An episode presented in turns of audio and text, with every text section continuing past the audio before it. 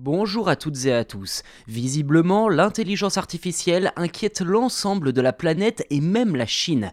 Enfin, il convient de préciser que ce sont surtout les IA non chinoises hein, qui font peur au gouvernement de Xi Jinping, notamment ChatGPT, dont l'utilisation a déjà été interdite pour les entreprises technologiques du pays. Et il semblerait que ce ne soit qu'une question de temps avant que le grand public en soit privé à son tour.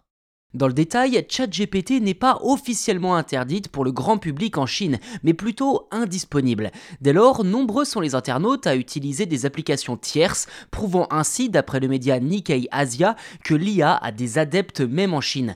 Dans le monde, ce sont en effet 100 millions d'utilisateurs qui se connectent régulièrement, pour ne pas dire quotidiennement, afin d'éprouver les limites de cette technologie et d'explorer toutes les possibilités qui leur sont offertes par ChatGPT. Ainsi, le robot conversationnel est utilisé par les internautes chinois grâce notamment à des VPN, pourtant illégaux dans le pays, ou encore, comme je le disais, par des versions copiées développées par des tiers.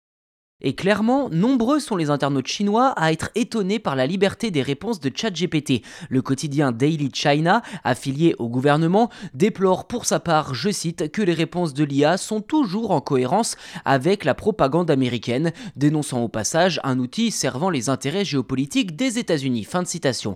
Un discours pour le coup en cohérence avec celui des autorités chinoises qui ont récemment ordonné à Tencent, propriétaire du réseau social WeChat, utilisé par plus d'1,3 milliard de personnes chaque mois, ainsi que Ant Group, filiale d'Alibaba, de ne pas utiliser les services d'OpenAI.